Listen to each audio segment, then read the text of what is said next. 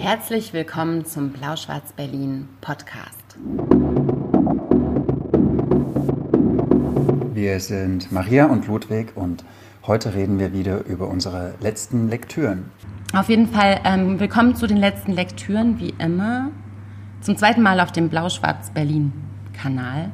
Obwohl wir heute beide schwarz sind. Also ich musste mich umziehen, ich hatte einen langen Tag. Schwarz, schwarz, Berlin.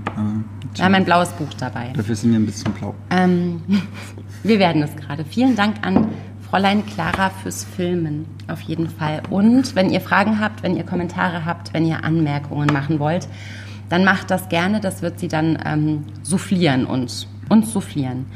Ich finde es ja immer schön, wenn du anfängst. Ja. Kann ich noch ein bisschen hören? Ähm, Würdest du? Womit? Mit ähm, was Kompliziertem. Okay, gleich richtig hart einsteigen. Mhm. Heute Morgen habe ich zu Ende gelesen Yishai Sarit, Monster. Das ist ein Buch, das ist jetzt, äh, ich glaube, vor zwei Wochen erschienen. Das ist ein israelischer Autor, 65 geboren, lebt in Tel Aviv, arbeitet als Rechtsanwalt und er hat einen Roman geschrieben, da muss ich eigentlich ein bisschen ausholen. Ähm, Darf ich mir das mhm.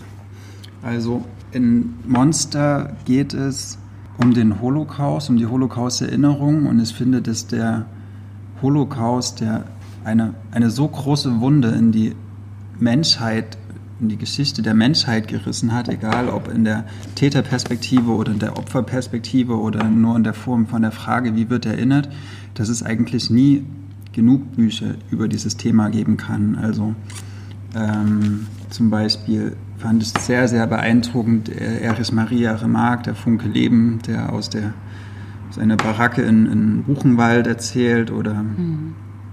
ähm, ich, ich habe auch als relativ junger Mensch habe ich äh, Der Tod ist mein Beruf gelesen von Robert Merl über, ein, über den Kommandanten von Auschwitz und wie er seine eigentlich nur so diese, diese ganzen technischen Abläufe zu organisieren hat und ähm, jetzt von ich weiß nicht, bei den letzten Lektüren haben wir über Kanada gesprochen von äh, Juan Gomez Barcena, der auch über einen Mann schreibt, der in dem Kanada-Lager von Auschwitz äh, war. Und dieses Buch in Monster geht es eigentlich, da geht es, die Hauptfigur ist ein Mitarbeiter von Yad Vashem in Israel, von dieser Erinnerungsgedenkstätte, äh, der israelische das kann man sagen, Erinnerungstouristen durch die polnischen Vernichtungslager führt. Und also es spielt jetzt in der Gegenwart, aber er erzählt natürlich über den Holocaust ähm, und er erzählt es auf eine relativ emotionslose und mh, mm, auch sehr technische Art und Weise. Seine Doktorarbeit gegenüber die, also die Doktorarbeit der Figur gegenüber die Unterschiede und Parallelen in den verschiedenen Vernichtungslagern in Polen. Das war so sein mhm. Hauptthema und darüber ergötzt er sich oder erzählt genau, welche Prozesse da stattgefunden haben. Von dem, also es klingt zum Teil wie, wie eine Warnannahme. Die Juden wurden dahin transportiert, dann sind sie diesen und jenen Weg gegangen, dann wurden sie da und da ausgezogen, dann wurde das und das mit ihnen gemacht, dann wurden sie auf diese und jene Art vernichtet und dann wurden sie so und so dass der Protagonist erzählt. So. Das erzählt der Protagonist den Erinnerungstouristen und er mhm. kritisiert sehr subtil diesen Erinnerungstourismus, weil ähm, da so israelische Schulklassen in die israelische Flagge gehüllt da über diese Plätze laufen und er, er wundert sich, wie, auf welche Art und Weise Israel den Holocaust erinnert, das aktuelle Israel. Äh, zum Teil hört er Sprüche wie, na, eigentlich müssten wir das mit den Arabern jetzt genauso machen und sowas. Also es ist jetzt keine, die, die industrielle Vernichtung der Menschen wird äh, durch die ähm, Erinnerungstouristen nicht in der Art und Weise rezipiert, wie er das vielleicht gern hätte, sondern so, ähm, sehr unreflektiert und das äh, schildert er auf eine sehr heftige Art und Weise. Und ich finde, er, er setzt eine Stelle ein, wie Hannah Arendt das auch schon in den 60er Jahren gemacht hat, als sie gesagt hat, der Holocaust wäre nicht möglich gewesen ohne die Mithilfe der Juden selbst, also ohne die, ähm, die Kapos und die, die ähm, Lagerältesten. Und es gab zum Beispiel, ähm, er führte ein Beispiel auf, ich weiß nicht, war das in Sobibor, glaube ich, da gab es 30 SS-Leute, irgendwie 500 polnische und ukrainische Mitarbeiter irgendwie und dann nochmal 500 jüdische Gefangene und die haben zusammen eine halbe Million Juden umgebracht. Also ohne die, die Mitarbeit der jüdischen Sklaven, die wurden natürlich dazu gezwungen, ähm, wäre der Holocaust so gar nicht möglich gewesen. Und diese, diese extrem naja, feinsinnige äh, Kritik auch an, an der jüdischen Mitarbeit, die arbeitet er in diesem Buch aus. Und es ist, also ich, mir ist zum Teil wirklich schlecht geworden, was er da so beschreibt, aber andererseits trifft er halt genau diesen Nerv. Also der sagt, ich habe so gedacht, ich verstehe, wie ultra komplex die Erinnerung an den Holocaust ist und wie, wie viel wir vielleicht auch noch einfach noch nicht wissen. Und deswegen denke ich, braucht vielleicht jede, jedes Jahr irgendwie gute Holocaust-Bücher, damit wir uns immer wieder diesen, mit diesem Thema beschäftigen, damit wir verstehen, dass das die größte Wunde der Menschheitsgeschichte ist und für alle, alle Nachgeborenen, egal in welchem Zusammenhang sie äh, diese Wunde tragen, ob als Täter oder als Opfer. Das, ähm Aber gerade so im Zug der letzten, ähm, auch so literarischen Diskussionen, findest du, dass er das also ich will jetzt nicht diese Frage stellen, ob er das darf, ne? aber wenn ich jetzt so höre, dass jemand irgendwie, der immerhin Jude ist, aber diese mhm. ganze Holocaust-Geschichte irgendwie in Bezug dazu setzt, dass es ja irgendwie auch ähm, Leute unter den Juden gab, die sich irgendwie schuldig gemacht haben oder mitgeholfen mhm. haben. Es, äh, ist eigentlich so eine Diskussion, wo ich immer innerlich so zurückzucke. Genau, es ist, es ist extrem schwer und, und, und, Hannah Arendt wurde ja damals auch extrem kritisiert, als sie gesagt mhm. hatte, ohne die Juden wäre der Holocaust nicht möglich gewesen. Weil es ist genauso dieses, dieses moralische Dilemma. Entweder, also ich werde, wenn ich mal angenommen, ich werde jetzt von einem SS-Mann dazu gezwungen, meine, ähm, meine Mitmenschen irgendwie hm, in eine Ecke zu treiben und dort irgendwie da, da mitzuhelfen. Ja ihm dabei zu helfen, sie zu töten. Dann habe ja. ich die Wahl, entweder ich tue das äh, und überlebe oder ich tue es nicht und werde erschossen und es macht jemand anders. Hm. Und hätten alle gesagt, ich tue das nicht, dann wäre das, dieses industrielle Töten halt nicht möglich gewesen. Aber andererseits, Doc, dieses, ich zwinge dich jetzt dazu und wenn du das nicht tust, töte ich dich an so einer ganz basalen anthropologischen oder menschlichen Konstante an, nämlich dem Bedürfnis, einfach zu überleben. Hm. Und das ist nur so was, auch ein ganz egoistisches Prinzip. Und natürlich aus der historischen Makroperspektive äh, ist es immer einfacher zu sagen, na, ihr hättet euch doch wehren können. Ihr, ihr, so viele Deutsche waren das nicht. Es waren einfach viel, viel, viel, viel mehr Juden in all diesen Lagern. Die, hätten die einmal gemeinsam den Aufstand geprobt, hätte das niemals so funktionieren können. Aber das ist halt die historische Makroperspektive und die, ist, die, die, die lässt sich halt nicht mit dieser mit dieser individuellen Opfer-Täter-Perspektive, vielleicht auch wie das bei Stella Goldschlag war, so, so kurz schließen. Da ist immer noch ein, so, eine, so ein Punkt, den wir nicht fassen können. So, nämlich die, die individuelle Entscheidung, die halt nicht nur das große Ganze im Blick hat. Wir haben, wer von uns hat jeden Tag immer das große Ganze im Blick? Mhm. Natürlich treffen wir auch sehr, sehr kurzsichtige Entscheidungen. Die, das ist verflixt schwierig. Also genau, und, ja. und, da, und da setzt er halt an, in diesem verflixt schwierigen. Aber er hat dazu eine Figur erfunden, die so extrem kühl durch diese Lage geht. Der, der sagt nach, ja, ich habe war fünfmal in Auschwitz und danach habe ich mich wie zu Hause gefühlt. Da, kriege ich Gänsehaut, wenn er sowas schreibt, weil das so eine mhm. ganz eigenartige, der hat so einen ganz eigenartig technischen Zugang dazu. Und da denke ich mir auch, das. Ist das dann wie so ein Stilmittel, dass er das benutzt, das die ganze Zeit? Das Ganze ist ja, ja nicht, ist ja nicht der groß, wird, ne? Der wird schwach. Also 200 Seiten? Nicht, Diesmal, der. Ähm, mal 170. Der, der schafft es nicht die ganze Zeit, diese Distanz zu bewahren und zum Schluss. Äh, also, mhm. das zielt auch auf so, ein, auf so eine Katastrophe hin. Das will ich jetzt nicht sagen, aber mhm. ähm, ich sage nochmal kurz, wie das Buch heißt. Äh, Monster von Ishai Sarid. Monster ist übrigens, ähm, es gab mal ein Monster, das Menschen getötet hat. Es ist ein Monster der Erinnerung und so direkt spielt er, glaube ich, auf Hitler an, aber indirekt spielt er halt auch auf diese Art von Erinnerungskultur an, mit der wir uns auseinandersetzen müssen und die immer, immer, immer fraglich bleibt. So. Ja, aber gerade in der Zeit, wo ja auch so viel durch die Presse geistert, ne, dass der Holocaust vergessen wird, dass so und so viel Prozent der Jugendlichen ähm, gar nicht mehr wissen, was das richtig bedeutet. Ne? Das ist halt auch eine, eine ziemlich breitbeinige Position, hm. oder? Kann er machen, weil er Jude ist. Oder, oder Israeli ist. Hm. Ja. Würde, würde man ihm um die Ohren hauen, wenn das nicht wäre? Also im Gegensatz zu anderen Büchern, die zurzeit zu diesem Thema veröffentlicht wurden, äh, ist es wahnsinnig gut recherchiert. Also okay. Also es, es, ist mindestens zur Hälfte auch ein, ein Geschichtsbuch. Mhm. So, und erzählt viel. Und, und, und, ja, ich hatte schon das Gefühl, dass ich sehr, sehr nah dran bin, auch an einer Art von Realität, die gerade stattfindet mit diesem Erinnerungstourismus. So, und das, ähm, Also ich habe danach das, das, große Bedürfnis gehabt, auch irgendwie mit nach Polen zu fahren und mir das anzugucken, weil ich hm. das irgendwie verstehen will. Und mhm. weil es, glaube ich, wichtig ist für uns, dass wir das verstehen. Natürlich, wenn wir das hören, ich glaube, das hat so Guido Knopp in den 90er Jahren ein bisschen versaut mit diesem hier äh, 100.000 Hitler-Dokumentation auf ZDF wenn wir das Wort Holocaust heutzutage hören, haben, kommen wir in eine ganz natürliche Abwehrhaltung oder, eine, oder haben, wurde uns irgendwie eine Abwehrhaltung anerzogen, weil wir denken, wir, das ist uns zu viel, wir wissen zu viel darüber oder wir, wir haben zu viel Kontakt dazu gehabt, auch in der Schule, aber das stimmt nicht. Mhm, wir ja. können nicht genug darüber wissen. Und je mehr wir darüber wissen, desto klüger werden wir uns politisch verhalten, desto äh, klüger werden wir unsere Kinder erziehen.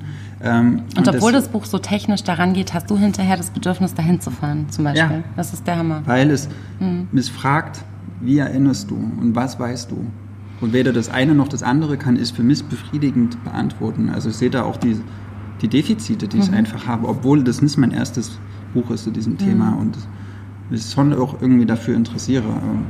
Und Literatur, finde ich, ist da echt ein, ein sehr guter Weg, um dahin zu kommen, wenn man gerade so Beste, eine, ja, so eine, so eine ne? Literatur, die so im, im, in dieser Zwischenzone zum Sachbuch auch irgendwie agiert, was das ja tut. Also mhm. da ist ja auch viel, glaube ich, sehr faktenbasiert. Also, ich sag's nochmal, Isha Sarit, Monster. Ich finde es ein wichtiges Buch in diesem Frühjahr. Kann man sehr gut lesen. Kein und Aber Verlag. Kein und Aber macht sowieso echt gute Bücher. Also die haben ja, Ach so, der Übersetzung, Entschuldigung. Ach, das äh, sehr gut. Ähm, aus dem Hebräischen von Ruth Achlama. Ich weiß nicht, womit ich jetzt weitermachen könnte. So Können wir kurz so ein Neutralisations-Ingwer äh, essen genau, oder sowas? Da hatten wir gleich ein Kloß im Hals. Ich mache jetzt mit was ganz anderem weiter. Ich glaube, ich mache jetzt mit meinem also habt ihr euren Neutralisations-Ingwer jetzt gegessen? Weil sonst kommt mir das jetzt pietätlos vor. Aber es hilft ja nichts. Mit irgendwas müssen wir weitermachen. Und ich mache mit meinem neuen Lieblingsbuch weiter. Mit Isabel Lehns Frühlingserwachen. Bei S. Fischer erschienen, letzten Monat, glaube ich. Und ähm, ich muss dazu vielleicht kurz sagen, dass ich ähm, eine ganze Weile schon unbewusst vielleicht, aber immer mit großer Freude genau deswegen gerne Texte lese von Frauen, die auf dieser Grenze sind zum autobiografischen, also Autofiktion heißt es quasi. Ähm, Texte, Romane, die ähm, die Person selbst ganz klar im Mittelpunkt benennen, die auch nicht immer zu unterscheiden ist von Autorin oder Autor. Ich meine, es gibt da die großen Namen wie zum Beispiel Annie Ernaux, ähm, Brigitte Giraud hat das ganz großartig gemacht, wie ich finde. Aber bekannter ist natürlich irgendwie Eribon, Knosgard, äh, Edouard Louis, Espedal, Espedal der gute, Carrère. Mm. Aber ähm, gerade wenn Frauen das machen, Rachel Kask ist zum Beispiel, um nicht nur Französinnen zu nennen, Merete Lindström aus Norwegen. Meyerhoff im Deutschen, genau. Aber es gab in meinem Bewusstsein zumindest, hatte ich so das Gefühl, es gibt wenig deutsche Autorinnen oder deutschsprachige Autorinnen, die das tun. Und ich habe das immer als so ein bisschen Lücke empfunden. Jamie, Jamie, äh, Leslie Jameson macht das auch, Maggie Nelson macht das, Ariel Levy. Also wenn man nachdenkt, dann fallen einem ganz viele ein. Aber äh, selten aus dem deutschsprachigen Raum. Und ich finde, das ist ein ganz, ähm, ganz unglaubliches Stilmittel, wenn du nicht mehr hinterfragst, äh, in welches Genre ein Roman gehört. Ist das alles wahr oder was ist daran erfunden, sondern wenn einfach andere Sachen wichtiger sind. Und jetzt hat Isabel Lehn ihren zweiten Roman veröffentlicht und der ist genau so. Nach Binde zwei Vögel zusammen ist jetzt eben Frühlingserwachen erschienen und Frühlingserwachen handelt von Isabel Lehn, eine junge Frau, also ähm, Mitte, Ende 30, Mitte, Ende 30, irgendwie 36, 37, 38, ähm, wohnt in Leipzig, äh, schreibt an einem Roman hadert mit dem Leben, hadert mit der, mit der Vergangenheit, mit der, mit der Schuld, mit dem Frausein, mit dem Literaturbetrieb, schreibt im Verlauf dieses Romans eben an einem Roman und nennt die Protagonistin Isabel Lehn und diskutiert, und ich finde das einen sehr interessanten Punkt, auch mit der Lektorin im Roman dann immer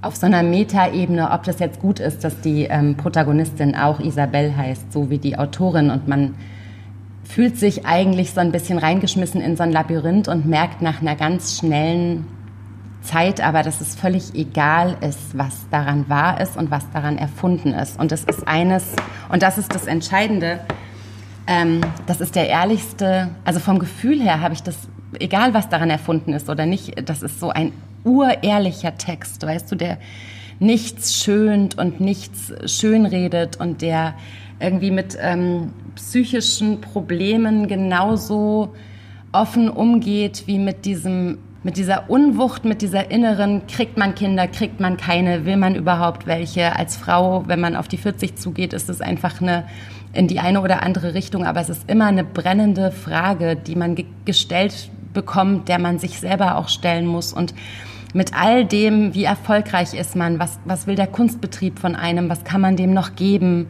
ähm, was hat man, was, was, was tut man nur, was gibt man vor zu haben. Und mit all dem geht sie so schonungslos und offen um und so, finde ich, trotzdem aber hochliterarisch, dass ich wirklich ähm, dieses Buch so zugeklappt habe und gewusst habe, das ist eines meiner Lieblingsbücher jetzt schon von diesem ganzen Jahr und wir haben gerade März, sehr verehrte Damen und Herren.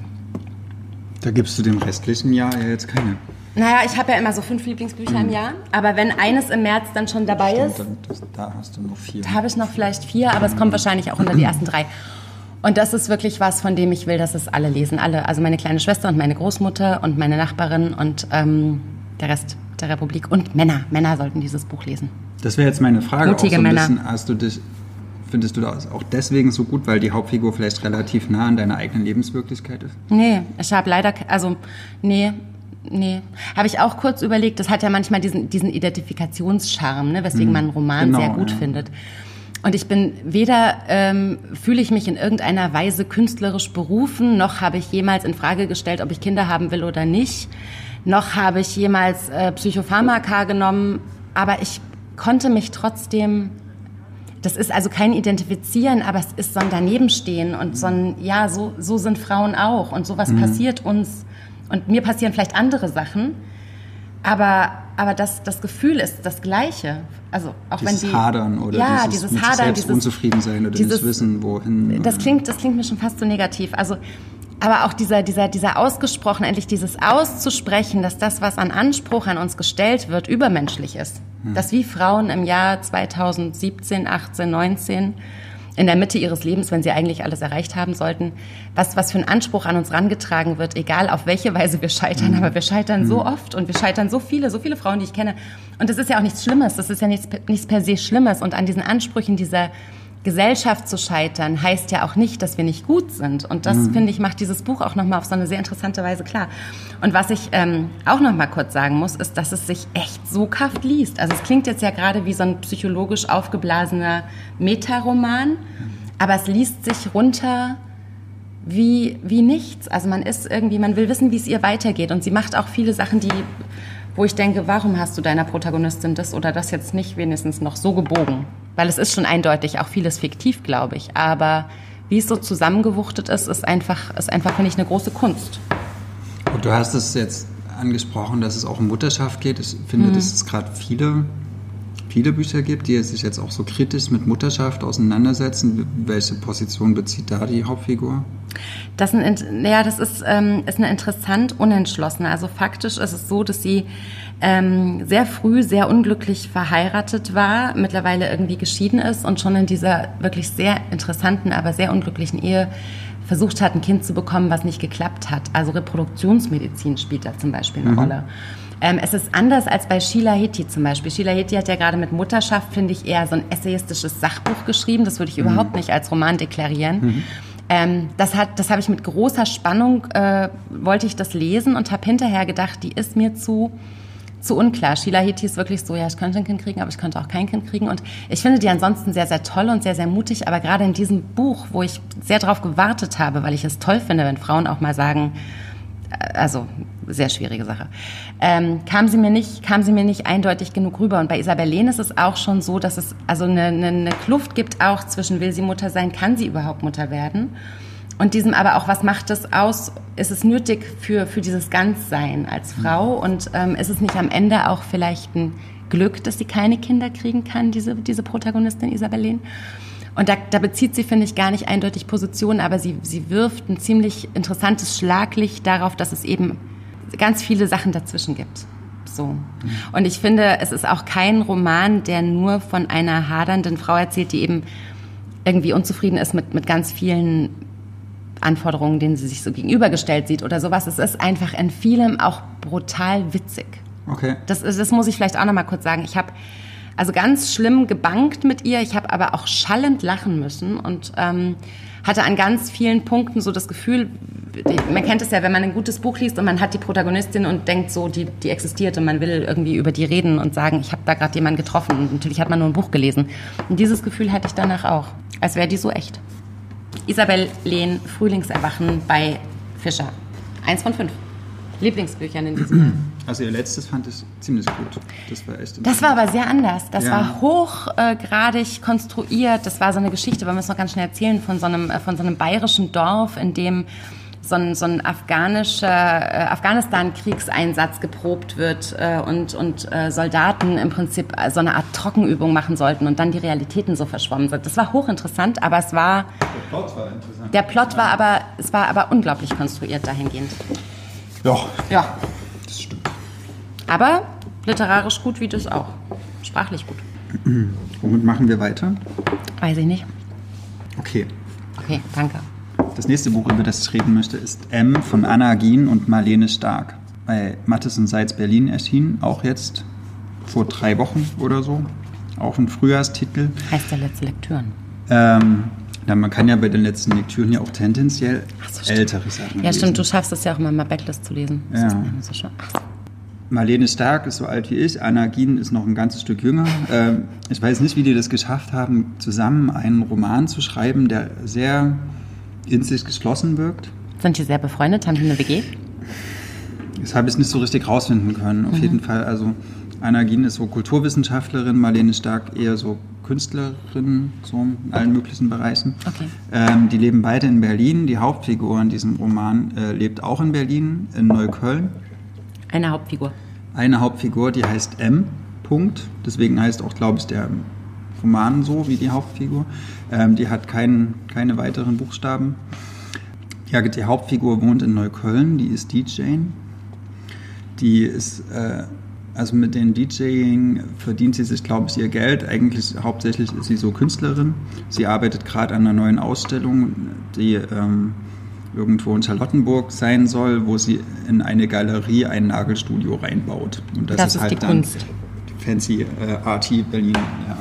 Diese M ist ja, auch so um die 30, Anfang 30. Sie äh, läuft nachts irgendwie zugekokst mit ihrem Plattenkoffer äh, die Rollbergstraße hoch und sowas. Also wer in Neukölln wohnt, der, der findet sich da genau wieder. Also ich wohne in Neukölln und da gibt es ähm, gen genau solche Situationen, sind mir auch schon äh, begegnet von Weitem.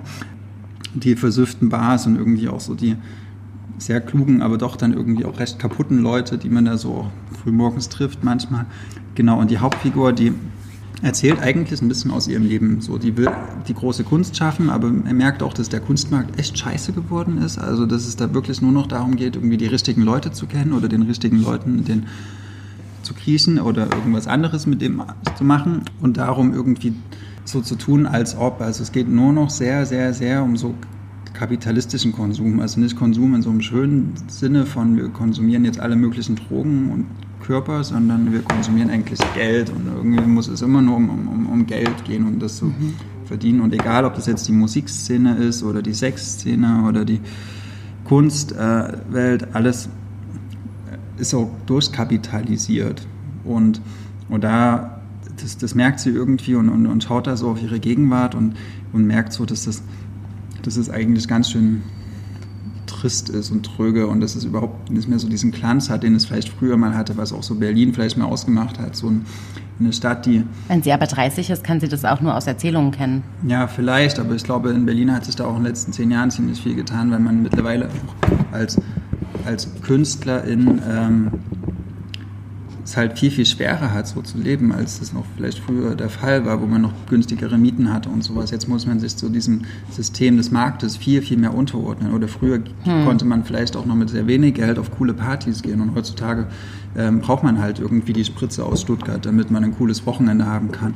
Und, Oder du äh, bist Influencerin und wirst eingeladen. ja, genau. Und äh, da muss man sich sehr unterordnen. Und ich finde, sie, sie, sie hat wie so eine Art mh, Neuköllner Subkultur Heimatroman geschrieben, so, weil das, äh, sie dieses Milieu, das sie beschreibt äh, oder in dem M lebt, sehr gut, sehr gut auffängt. Also so, sie beschreibt die Gerüche, sie beschreibt die Art und Weise, wie die Menschen gekleidet sind. Das Gefühl, wenn sie halt nachts irgendwie völlig stoned hinterm DJ-Pult steht und überhaupt nicht mehr weiß, welche Platte sie auflegen soll. Und also, also bei mir sind da sehr viele Bilder im mhm. inneren Auge oder vor dem inneren Auge angegangen und ich habe das eigentlich wie so eine Art so eine Art, ja, wie so ein Trainspotting in Neukölln-Film irgendwie gelesen. Aber dann kommt halt trotzdem noch so eine subtilere Kunstmarkt-Kapitalismus-Kritik dazu, weil die, die M, die blickt schon ziemlich gut, was scheiße läuft, auch nicht nur in ihrem Leben, sondern auch in der Welt um sie rum und sowas. Und das ist ein ganz schön hartes, bitteres Business geworden ist. Und ja, das hat Spaß gemacht zu lesen.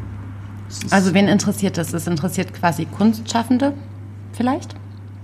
Ja. Und Berlin-Hipster nicht. Auf jeden Fall, also das ist ein totaler Hipster-Roman, aber ich bin, Hipster ist kein Schimpfwort, sondern das, nee, ist, ist ein Zustand. Das ist, das ist halt auch irgendwie so eine Lebensweise, die ja viele in, in Berlin einfach leben. Ja, und das, ähm, hm. Die, es ist auch so geil, sie, sie, sie, fährt dann so über Weihnachten zu ihren Eltern runter und irgendwie hat sie dann so einen Tinder-WhatsApp-Chat und, und, und, erzählt so, also mit, diesen, mit dieser Tinder-Bekanntschaft, irgendwie macht sie da so so Sexting und, und spricht sehr laut und die Mutter hört das halt durch die Kinderzimmertür und dann irgendwann ist es ihr zu krass und sie kommt rein und sagt, bitte auf damit, so, wir hören alles mit. Und sie erzählt halt, was sie gerade mit diesem Typen machen will. Und das ist so eine, so, eine bizarre Komik, die, glaube ich, auch jeder, das nicht jeder kennt, aber die... Nee Entschuldigung. Also wenn man sich so vorstellt, dass so eine, so eine ziemlich kaputte Berliner, äh, sagen wir mal so, Drogenbraut dann auf einmal so nach Bayern in die Provinz zu den Eltern in, ins, ins bürgerliche 19. Jahrhundert fährt mhm. äh, und was da für Welten aufeinander knallen, das, das macht schon Spaß, so diese Explosionsgeräusche zu hören. So. Und, okay. äh, sie muss dann auch ganz schnell wieder zurück und äh, weil sie es dann nicht aushält. Ich glaube, viele, die so längere Zeit auch hier wohnen und dann mal wieder irgendwie ein bisschen weiter aufs Land fahren, haben dann auch diese diese Berührungsprobleme oder so diese Probleme, sich in dieses System hm. wieder so, ja. so einzufügen und irgendwie so die, die, die Geschwindigkeit und die Lautstärke so runterzudrehen, dass, es, dass die anderen halt auch wieder verstanden werden. So das, ähm, also diesen, diesen Kontrast schafft sie sehr gut äh, einzufangen. Oder schaffen die beiden es. Ja. Moment, es wird auch nicht deutlich, wer was geschrieben hat. Vielleicht war die eine für die Stimmung verantwortlich und die andere für die Kulturkritik. Hm. Aber ich glaube schon, dass das ein bisschen das Kultbuch unserer Generation werden kann, weil das so die die, die Post-Party-Nüchternheit nach dieser Bar 25-Euphorie auch irgendwie mhm. so einfängt. Das finde ich äh, schon. Aber tendenziell für Leute, die wissen, wovon sie da redet, oder? Ja, die zumindest ein, zwei Mal auf einer Party waren und ein, zwei Mal auf einer Berlin-Mitte-Vernissage irgendwie. Okay. Dann ist es, also, öfter muss man da gar nicht gewesen sein, dann begreift man das schon. Das ist, also, es ist jetzt nicht sehr voraussetzungsreich. Sie danken an Goldin. Mhm. Warum? Guck mal, sie danken nur Frauen. Und ja, und aber auch ganz viele Feministinnen. Ne? Es sind ja nur die Vornamen. Mhm. Aber ich meine. Mhm. Es ist sehr feministisch. Also es ist auf jeden Fall eine, eine Ermächtigungsgeschichte. Also sie, mhm. sie nimmt sich schon das, was sie will. Und sie nimmt es auch mit ziemlich harten äh, hm. Mitteln so. Und ähm, sie benutzt ihr Wissen über Männer und über Geschlecht und über Begehren, um sich so das zu nehmen, was sie braucht. Aber das reicht ja auch nicht, weil nur das Wissen darüber äh, erfüllt noch nicht. Das ist noch nicht glücksstiftend oder glücksspendend, sondern hm. da, ja. Okay. Also M von Anna Gien und Marlene Stark. Ich finde, guter Text und auch ein sehr schön gewordenes Buch. So. Das stimmt. Mattes und Reiz, die können das halt. Ja, mein, mein Lieblingsverlag. Nein, Wirklich? Mattes und Seitz voll. Ich finde, die machen so großartige Bücher. Den ganzen Tag nur Mattes und Seitz lesen. Ja. Okay. und bei dir jetzt? Oh, ich habe einen Mann gelesen. Ich habe einen Mann gelesen. Krass, oder? Äh, ich habe Feridun äh, Saimoglu gelesen. Ähm, das Buch heißt Die Geschichte der Frau und ist erschienen bei Kiepenheuer und Witsch. Und im Gegensatz zu Ludwig lese ich ja so, so wenig Männer, dass ich es betonen muss, wenn ich mal einen lese. Ich habe jetzt einen männlichen Autor gelesen. Hätte ich jetzt betonen müssen, dass ich eine Frau gelesen habe? Na, ich wollte dich extra nicht in die Bredouille bringen. Aber ja, sogar zwei Frauen in einem mhm. Buch. Zwei Fliegen mit einer Klappe geschlagen. Es kommen noch mehr. Da freue ich mich. Das werden wir beobachten. Er hat ja versprochen, dass es das besser wird. Ich habe für meinen Teil jetzt meinen Mann gelesen. Passiert jetzt auch nicht so, nee, das passiert gar nicht so selten. Aber ich gucke schon, dass ich viele Frauen lese. Und diesen Mann habe ich deswegen auch so unglaublich fröhlich angefangen, weil er sich mit den ähm, wichtigen Frauen der Weltgeschichte auseinandersetzen will und denen, die im Schatten oft auch großer Männer oder großer Ereignisse untergegangen sind, eine eigene Stimme geben will. Wie heißt das Buch? Hast du schon gesagt? Ja, die Geschichte der Frau. Geschichte der Frau von Saimuklu. Okay. Mhm. Und ähm, zwar, ähm, so ganz knapp gesagt, macht Feridun Saimoglu, der mit diesem Buch auch für die äh, Leipziger Buchmesse, äh, für den Preis der Leipziger Buchmesse nominiert ist, das irgendwie so, dass er äh, verschiedenen Frauen, und zwar angefangen von der schwarzen Frau die Moses hatte, die Zippora heißt, was mhm. ich gar nicht wusste, obwohl ich mich für sehr bibelfest halte, über ähm, Brunhilde, Antigone, über, ähm, wer ist noch alles dabei? Ich muss mal kurz durchgucken. Äh, eine Frau, die als eine der ersten Hexen verbrannt wurde im äh, Mittelalter. Es geht um ähm, die ersten Feministinnen, es geht um eine, also es sind verschiedene Frauen, die es eben chronologisch in der Geschichte aufwärts bis zu der Frau, die äh, fast Andy Warhol umgebracht hätte, deren Namen ich leider immer vergesse, Valerie Solanas in New York. Hat sie ein Attentat auf Andy Warhol verübt. Erfolglos, sagt man das so, was gescheitert mhm. ist. Diesen Frauen widmet er relativ ähm, umfangreiche Kapitel. Und ich habe mich da sehr drauf gefreut, weil ich es immer toll finde, wenn ich nochmal so Sachen dazulerne in Romanen und irgendwie das Gefühl habe, ihr merkt ja vielleicht, dass ich mir nicht mal die Namen dieser Frauen merken kann. Das ist so ein bisschen ein Zeichen dafür, wie knallend Feridun Saimoglu an seinem Versuch gescheitert ist. Richtig knallend. Also so ein Autounfall knallend. Ich habe angefangen zu lesen und ich bin wirklich jemand, der unglaublich gerne auch komplizierte Sprache mag. Und ich mag Judith Schalansky die Sätze über eine halbe Seite bauen kann und die vor Adjektiven quasi nur so strotzen. Ich mochte sprachlich sogar äh, Kina Kusanits Babel, auch wenn ich die Geschichte nicht verstanden habe, habe ich dem sprachlich viel abgewinnen können. Bei Feridun Saimoglu ist es in diesem Fall ein unverständliches Geschwurbel und zwar leider durchgängig. Also man versteht keine, keine Seite komplett. Ich würde sagen, nicht mal eine halbe Seite komplett. Er behauptet also, er gibt diesen missverstandenen, diesen unverstandenen, diesen nicht gehörten Frauen eine eigene Stimme und er hat, glaube ich, auch sich von der, von der Geschichte, von der fachlichen Seite her in allen Fällen viel draufgeholfen vorher, weil er natürlich sämtliche Namen, sämtliche Protagonisten, sämtliche Orte, das alles äh, aus dem FF herbeten kann. Aber was überhaupt fehlt, ist, dass eine dieser Frauen auch nur eine eigene Stimme hätte. Die klingen alle gleich und die klingen alle nach einem wahnsinnig überkandidelten, egoistischen, selbstverliebten Feridun Saimoglu und das ist einfach echt ein Drama. Aber reden die in der Ich-Perspektive oder? Ja, alle. Okay, gut, dann müssen sie eine eigene Stimme. Also dann kann eine Antigone nicht so reden wie eine Feministin aus dem 19. Jahrhundert. Ja, aber es ist, es ist, es ist in allen Fällen auch so, dass er so bemüht darum, darum ringt, irgendwie Worte zu finden, irgendwie besondere Adjektive, besondere Sätze zu bauen, dass ich keiner einzigen Geschichte, und ich bin echt nicht die unbeleckteste Leserin, willst du was sagen? Mhm. Hier ist eine Anmerkung oder eine Frage, ob ihr Tipps gebt, wer den Preis der Leipziger Buchmesse bekommt. Na, der hoffentlich nicht. Genau, also das steht ja auch. Also ich weiß nicht, ob, ähm, also können wir vielleicht gleich noch machen, aber Anke Stelling ist zum Beispiel auch auf der Liste. Das wäre immerhin mhm. Verbrecherverlag, Schäfchen im Trocknen. Ähm, ich weiß nicht, ob Navrat jetzt irgendwie vom Gefühl her für die Jury, also ich habe ihn nicht gelesen, den neuen Matthias Navrat. Das sind beide so Berlin-Romane, ne? Ja. Navrat ja auch. Ne? Ich weiß nicht, ich finde. Was ist noch? Also Babel ist halt drauf, das fand ich aber auch so völlig äh, die, die, die hm. Lesenden vergessend, äh, finde ich ein bisschen schade, auch wenn ich es ihr vielleicht am Thema, ehesten gönnen würde. Mhm. Aber der sollte diesen Preis auf jeden Fall nicht bekommen. Wir haben jetzt einen noch nicht erwähnt, der auch nominiert sein muss. Oder die, wahrscheinlich ein Mann, auf den wir jetzt nicht kommen. Estelchen sagt auch, dass äh, Anke Stelling. Ja. Das, ich glaube, die ist eine heiße, eine heiße Kandidatin, weil sie auch so ein einerseits äh, sprachlich schafft, das Thema zu halten, aber andererseits ist es halt auch ein wahnsinniges Zeitgeistthema oder? So diese Weil ich ehrlich sein muss, ich habe angefangen und habe aufgehört. Mhm. Also es war jetzt nichts, was mich so krass in den Bann gezogen hätte, obwohl ich den Verbrecherverlag eigentlich immer unterstützen will. Auch und nicht gelesen, aber es gab mhm. sehr viele äh, Besprechungen und auch echt sehr positive, sehr lange. Die gab es bei Bodentiefe Fenster auch schon mhm. und ich weiß nicht, ob das auch nicht immer so eine Rolle spielt, wenn man irgendwie. Aber die würde es auf jeden Fall richtig treffen, um es mal jetzt so unpolitisch wie möglich zu sagen. Also der, der sollte es jetzt nicht kriegen. Genau. Ähm, könnt ihr lesen, wenn ihr totale Lust auf äh, anstrengendes Geschwurbel und selbstverliebte Autorenschaft habt. Wenn ihr was über Frauen lernen wollt, über Frauen der Geschichte, lest es nicht. Good Night Stories for Rebel Girls? Ja, aber das ist vielleicht auch zu unterkomplex, weil es sich wirklich an jugendliche LeserInnen äh, richtet. Aber was ich bis auf eine Ausnahme empfehlen kann und worüber wir hier auch mit Magda im Laden immer wieder sprechen, es gibt von Christine Brückner, Wenn du geredet hättest, Desdemona, was ein großartiges Buch ist, weil es nämlich genau das tut. Es gibt nämlich diesen Frauen wirklich eine eigene Stimme und zwar eben von Desdemona über Sappho bis hin zu äh, Eva Hitler geborene Braun. Und da merkt man auch einen Tonfall, der sich permanent ändert und auch, die weiß auch wahnsinnig viel über diese Frauen, über die sie schreibt und hat es aber nicht nötig, uns irgendwie so unter die Dings zu reiben, sondern das kommt einfach so mit einem wirklich guten Text.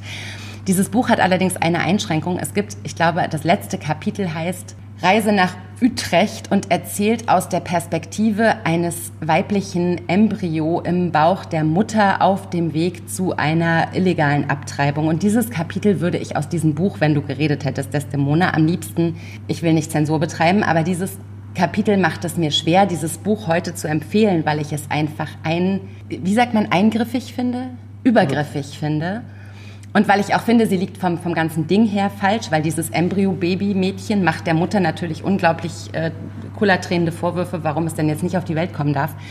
Und das finde ich äh, grundsätzlich sehr unfeministisch. Aber man muss dazu sagen, dass Christine Brückner aus einem alten evangelischen Pfarrershaushalt kommt, von der ist nichts anderes zu erwarten. Bis auf dieses eine Kapitel könnt ihr, wenn du geredet hättest, Desdemona von Christine Brückner unglaublich gerne lesen, hat mir meine Großmutter empfohlen. Es gibt eine Tischrede von Katharina von Bora an die Martin-Luther-Gesellschaft, in dem sie ihm so den Rost runterhebt. Also die Geschichte macht alles wieder gut. Aber ähm, diese, diese Abtreibungsverhinderungs-Pseudo-Geschichte, die könnte er echt Aber wann ist es zukleben. erschienen? In den 50ern? 70ern. Okay, ja. So, und evangelischer Pfarrershaushalt hätte sie heutzutage vielleicht auch nicht mehr geschrieben. Ich finde, wenn man das weiß und sich auch innerlich so ein bisschen darauf einstellt, dann ist es okay. Ne? Also, die wäre heute auch auf unserer Seite gewesen. Das glaube ich schon. Aber Feridun Saimoglu ist einfach ähm, selbstverliebter Pfau in diesem Buch und deswegen könnt ihr euch die Geschichte der Frau sparen. Ich habe noch eine Frau gelesen, eine Julia Rothenburg. Äh, die habe ich sehr gern gelesen mit großem Interesse und äh, weil sie eine Kollegin von uns ist, wie ihr wahrscheinlich auch wisst, ist es ihr zweiter Roman nach Koslik ist krank, den sie vor zwei Jahren veröffentlicht hat in der Frankfurter Verlagsanstalt, heißt ihr neuer Roman nun Hell-Dunkel. Julia mag Krankenhaussettings. Das war bei Koslik ist krank so und das ist auch in ihrem neuen Roman so. Die beiden Hauptfiguren, ähm, Valerie und Robert, die sind Geschwister und die haben eine Mutter, die ist im letzten Stadium des Darmkrebses. Also sie ist schon sehr, also ich glaube, es kommt fast gar nicht mehr aus dem Krankenhaus raus, ist viel auf der Intensivstation. ähm, Es wird gerade so die letzte Chemotherapie abgebrochen und Valerie war lange bei ihrer oder die eigentlich ihre ganze Jugend hindurch bei ihrer Mutter. Robert ist irgendwann abgehauen, ihm wurde das zu viel, er hat sich mit seiner Mutter nicht verstanden, die zugegebenermaßen eine sehr schwierige Person ist, einen schwierigen Charakter hat, irgendwie keine, keine leichte Kindheit hatten die beiden.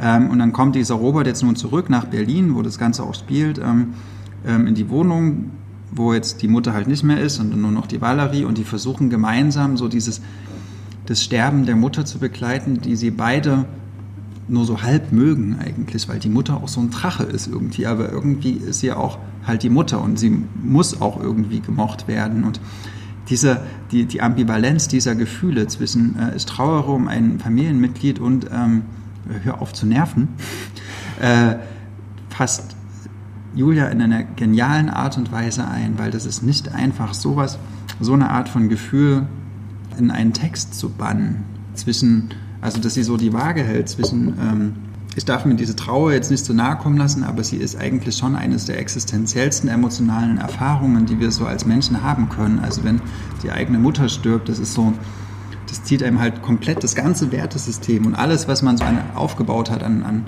an Koordinatensystemen auch, das zieht es einem halt weg und man weiß auf einmal überhaupt nicht mehr, wie damit umgehen. Und die beiden Geschwister wissen es halt auch nicht so richtig und reagieren. und reagieren auf eine, sagen wir, schon auch in der Literaturgeschichte sehr außergewöhnliche Art und Weise, nämlich mit einer Art von Zuneigung, die das natürliche Maß von Geschwistern vielleicht übersteigt. Ich weiß nicht, wer von euch draußen im Dunkel von Cormac McCarthy gelesen hat. Es geht in eine ähnliche Richtung. Es ist hochspannend, was da passiert, wenn Geschwister die Fatalität der eigenen Zuneigung begreifen äh, oder der zu extremen Zuneigung.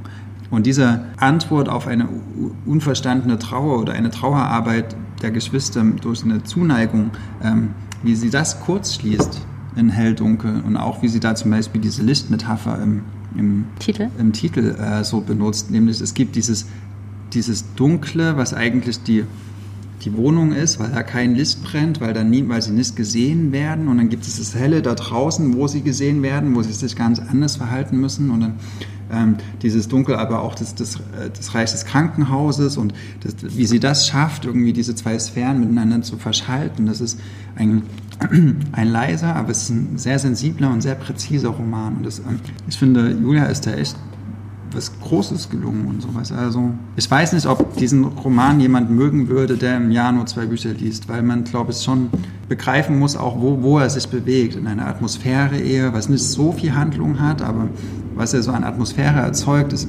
umwerfend. Und da ziehe ich echt den Hut vor ihr als Autorin, weil sie mhm. es schafft, solche schweren Thema, äh, Themen auf so eine Art und Weise in, in, in Sprache zu, zu verwandeln. Ähm, und dazu finde ich auch so im Vergleich zu Koslik ist es nicht nur aber von, es ist, finde ich, hat nochmal eine ganz, also als zweiter Roman auch nochmal einen viel festeren Stand und einen viel größeren Mut, den sie beweist, nicht nur in dem Thema, sondern auch in der Wortwahl, ne? wenn man Julia kennt und weiß, wie sie irgendwie ist und dann Sätze liest, wo ich wirklich gedacht habe, das hat, das hat unsere Julia geschrieben, weißt mhm. du, und, und wo sie sich also auch so viel zutraut und so, also in, sowohl im, im Hinblick auf das Thema als auch auf die auf die, auf die Art der Sprache, die sie benutzt und der, der, also es ist im Vergleich zu Koslik, finde ich, hat es auch krass viel mhm. Drive. Also es, pass mhm. es, passiert so ab der Hälfte, finde ich, nochmal so ein ja. Schlüsselmoment, wo ich so dachte, jetzt muss ich unbedingt wissen, auch so völlig unabhängig, äh, ob ich sie kenne oder nicht, wie es mhm. weitergeht. Jetzt muss ich einfach weiterlesen und, und wissen, wie das ausgeht für die beiden. Es ist ein großer finde ich, interessanter Roman, um, um eben auch diese Trauer, die du gesagt hast, die ja noch gar nicht stattfinden darf, weil die Mutter ist ja noch nicht tot. Hm. Diese, dieses Dilemma, ja, dass man eigentlich noch nicht richtig losweinen darf oder lostrauern ja. darf, weil sie lebt ja noch. Und das finde ich einfach ein hochgradig. Wo, wobei ich das auch ein bisschen Thema. vermisst habe. Ich hätte mir da an der Stelle gewünscht, oder ich glaube, es ist sehr natürlich, wenn man so oft ins Krankenhaus gehen muss und so ganz, ganz viel äh, schlimme Sachen verarbeiten muss, dass man sich irgendwann wünscht, dass es aufhört dass man irgendwann dem anderen. Das habe ich zwischen den Zeilen schon gelesen. Ja, aber es, ich finde, also vielleicht hätte sie es für meinen Geschmack einfach ein bisschen mehr ausformulieren müssen, dass man sich wünscht, okay, stirb. Stirb und, und gib dir Frieden, gib uns Frieden.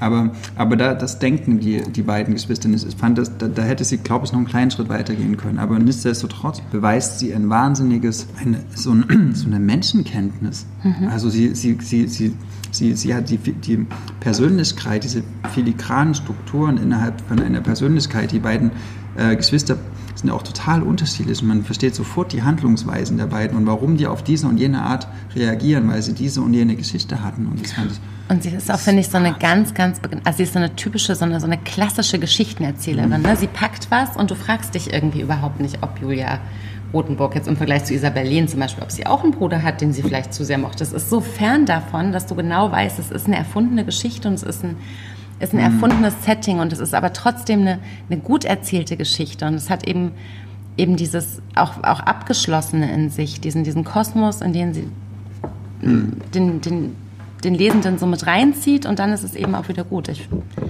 also Hell-Dunkel von Julia Rothenburg in der Frankfurter Verlagsanstalt erschienen. Ein beachtlicher zweiter Roman. Dieses Berlin macht mich ganz nervös. Ja. Ähm, wir müssen uns ein bisschen beeilen, weil wir unbedingt noch darüber reden. Willst du einfach damit anfangen? Nee, du bist ja dran. Aber das, das macht nichts. Ich kann danach was machen. Nee, willst du das als Schluss? Nee, nee. Das, das, das würde uns jetzt total verwirren, wenn wir jetzt in so. unsere ähm, gegenseitigen Dynamik da irgendwie. Also eigentlich wollte ich noch über Nicola Carlsson reden, aber das gucke ich, ob wir später dazu Zeit haben. Ich muss unbedingt über Dagny Jühl reden, Flügel in Flammen. Das habe ich nämlich gestern Abend äh, zu Ende gelesen und ähm, es ist deswegen sehr interessant, weil es aus einem meiner Lieblingsverlage stammt, nämlich aus dem Weidle Verlag und es ist das Gesamtwerk von Dagny Jühl und es hat äh, Lars Brandt übersetzt. Heißt der Lars? Ja, Lars Brandt der Sohn des Politikers, wusste ich auch nicht. Aber zumindest hat der das aus dem Norwegischen übersetzt. Und das Interessante ist, ich kannte Dagny Jühl nicht. Sie ist mir das erste Mal begegnet vor. Ist das der Bruder von Matthias Brandt? Nee. Ja. Von dem Schauspieler? Ja. Und, ah, okay. Egal. Ja, also, wir kannten Dagny Jühl nicht bis letztes Jahr oder vorletztes ja, Jahr? Vorletztes, Vorletztes Jahr. Jahr. Dieses Buch rausgekommen ist von Surab Karumice ebenfalls im Weidle Verlag Dagny ein Fe äh, äh, oder ein Fest der Liebe. Und das sollte nämlich die Geschichte dieser berühmten Dagny Jül enthalten, die hier also in Norwegen geboren, in, Südnordwe in, in Südnorwegen geboren, hilf mir doch mal, in einem kleinen Kaff. Und dann kam sie nach Berlin, weil sie Konzertpianistin wurde, hat sich in Stanisław Przybyszewski verliebt, Diesen den Dichter Polen. und Satanisten und berühmten Polen hier in Berlin, hat ihn geheiratet, 25-jährig. Stanisław Przybyszewski. Stanisław Przybyszewski Ja. hat ihn geheiratet ähm, und dann haben die hier in Berlin so ein wirkliches Bohemleben äh, geführt, sind ein- und ausgegangen in eine berühmte Kneipe, die, glaube ich, zum Schwarzen Ferkel hieß. Zumindest hat sie irgendwie, äh, Munk hat seine Madonna nach ihr Gemalt. gemalt. Strindberg war so verschossen in sie und ist so erschüttert gewesen, weil sie nicht so verschossen in ihn war, dass er hinterher in die Psychiatrie musste.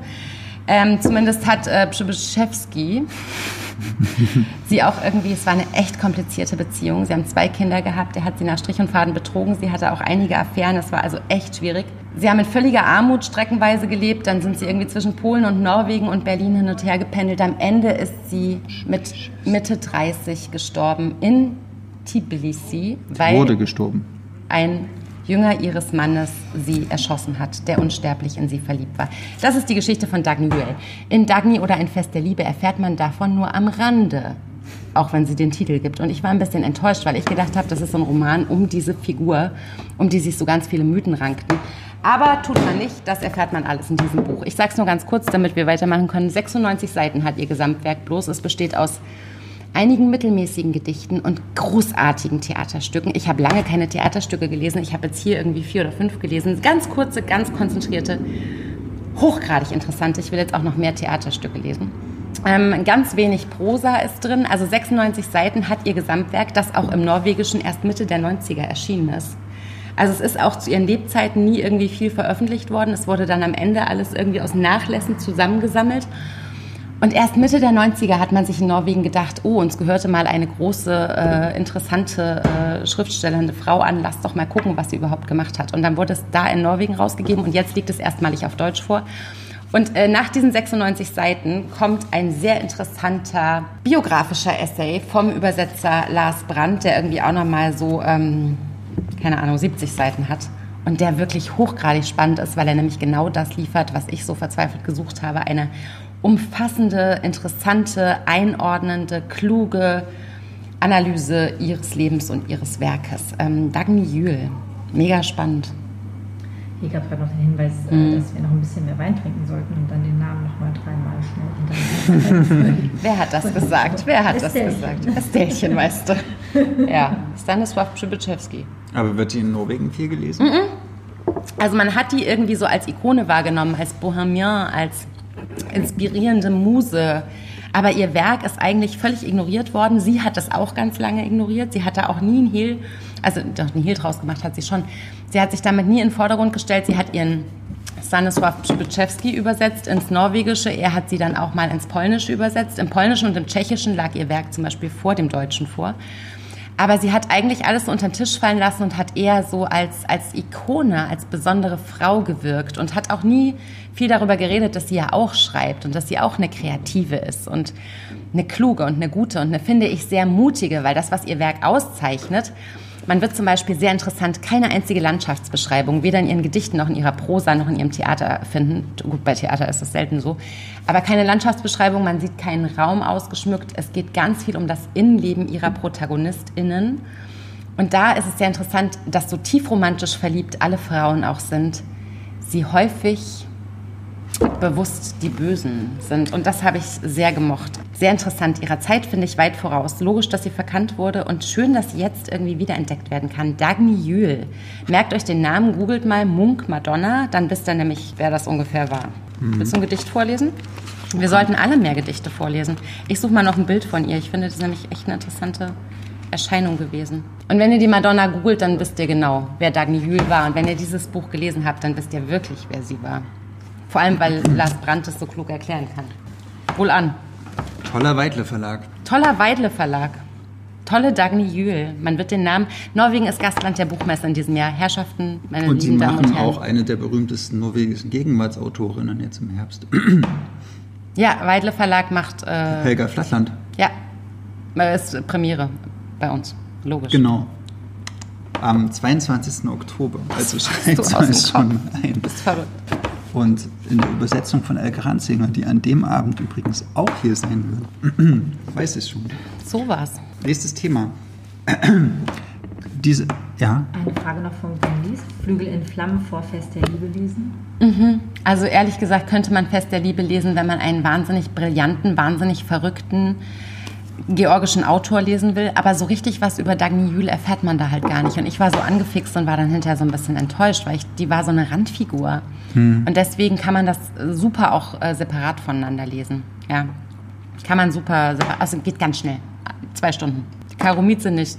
Zwei Wochen mindestens. ja, Karomiz ist Versteht man auch bloß ist, die das Hälfte. Das ist ein Kontinent, dieses Buch, was, was da drin ist. Ja. Boah, Aber eben nichts über Dagny Jühl, sondern über sprechende Raben.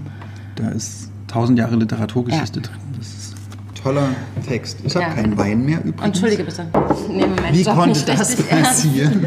Hallo? Kannst mal Lyrik Äh, lesen, dann hast du auch welchen verdient.